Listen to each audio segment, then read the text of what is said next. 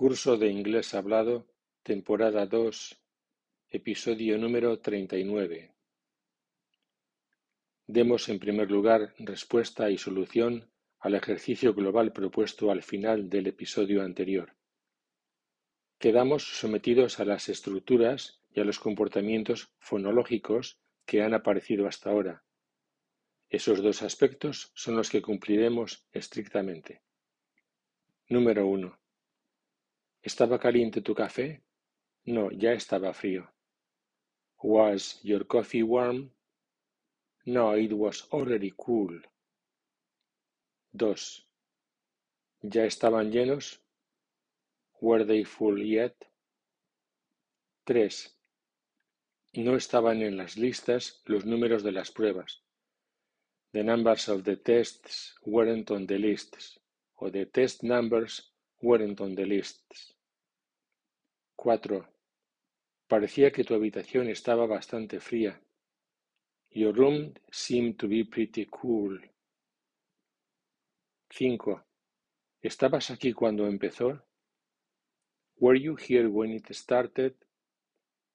6. ¿A qué hora fueron las reuniones el mes pasado? What time were the meetings last month? 7. ¿Cómo eran? What were they like? 8. ¿Cuánto fueron las entradas? How much were the tickets? 9.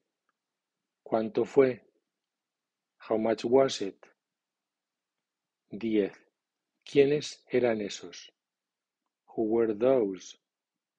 11. ¿Quiénes eran? Who were they? 12. Yo no entendía español cuando comencé a estudiarlo, pero estoy empezando a hacerlo. I didn't used to understand Spanish when I started to study it, but I'm starting to now. 13. Se puso a llover cuando iba a Londres con el coche.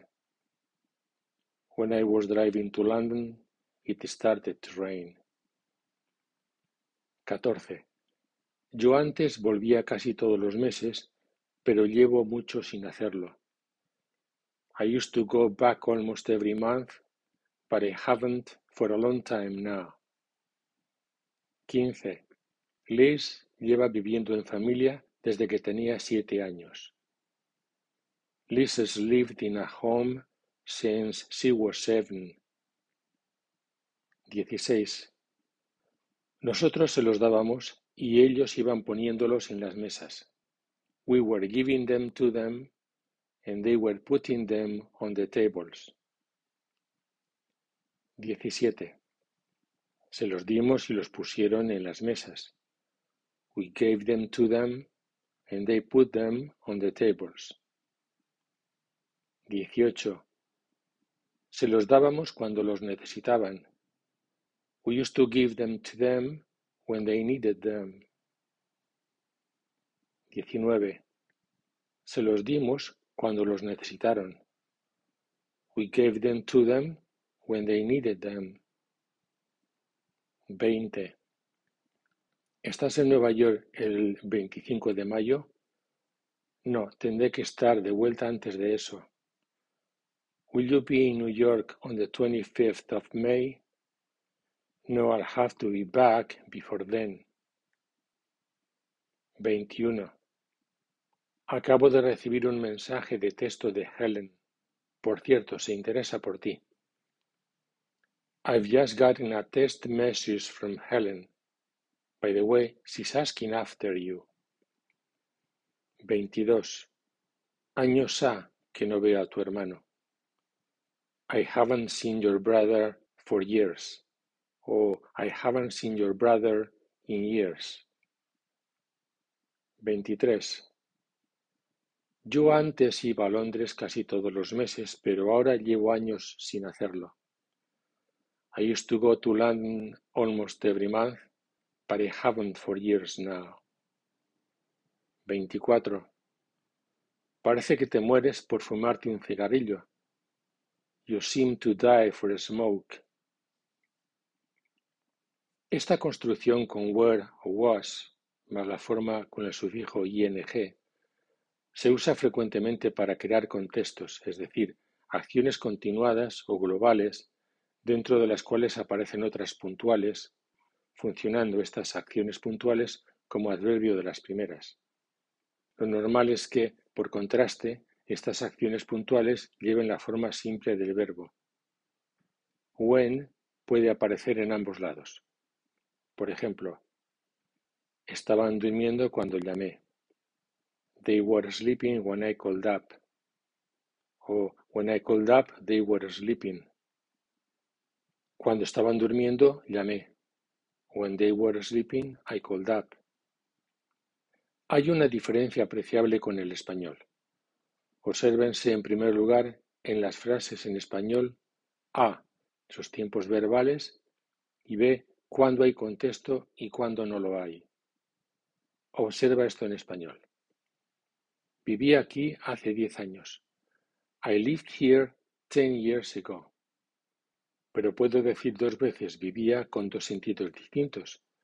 Así, acción pasada extendida en el tiempo.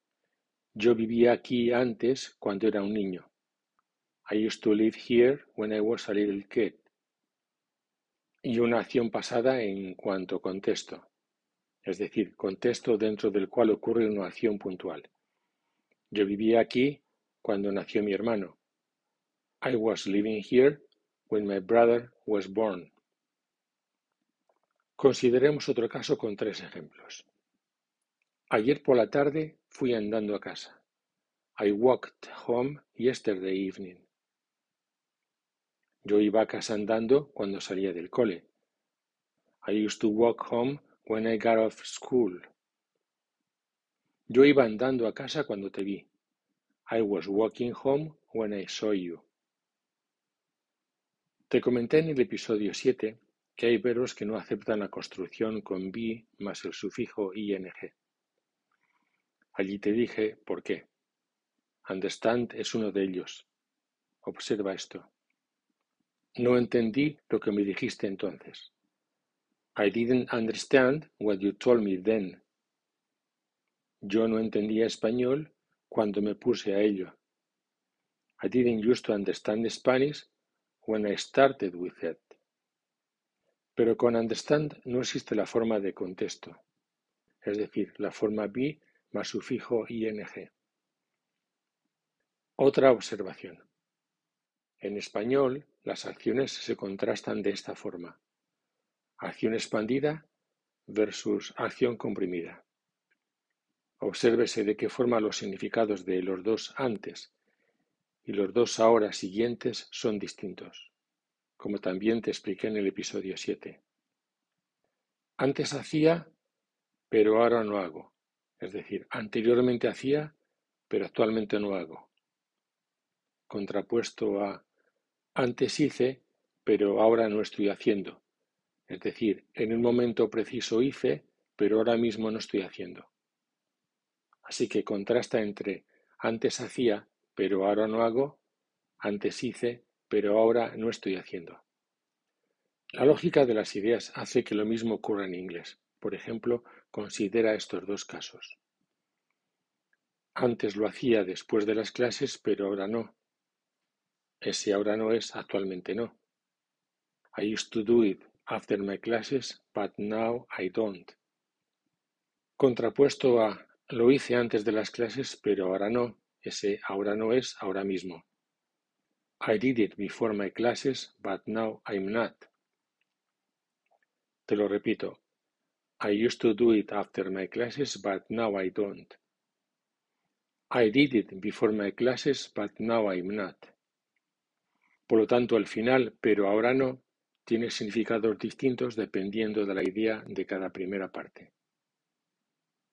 Hagamos un ejercicio global limitados a las siguientes formas: pasado simple, pasado más el sufijo ing, have o has más forma n o participio, y used to. 1. She used to do it before her classes, but now she doesn't. 2. She did it before her classes, but now she isn't. 3.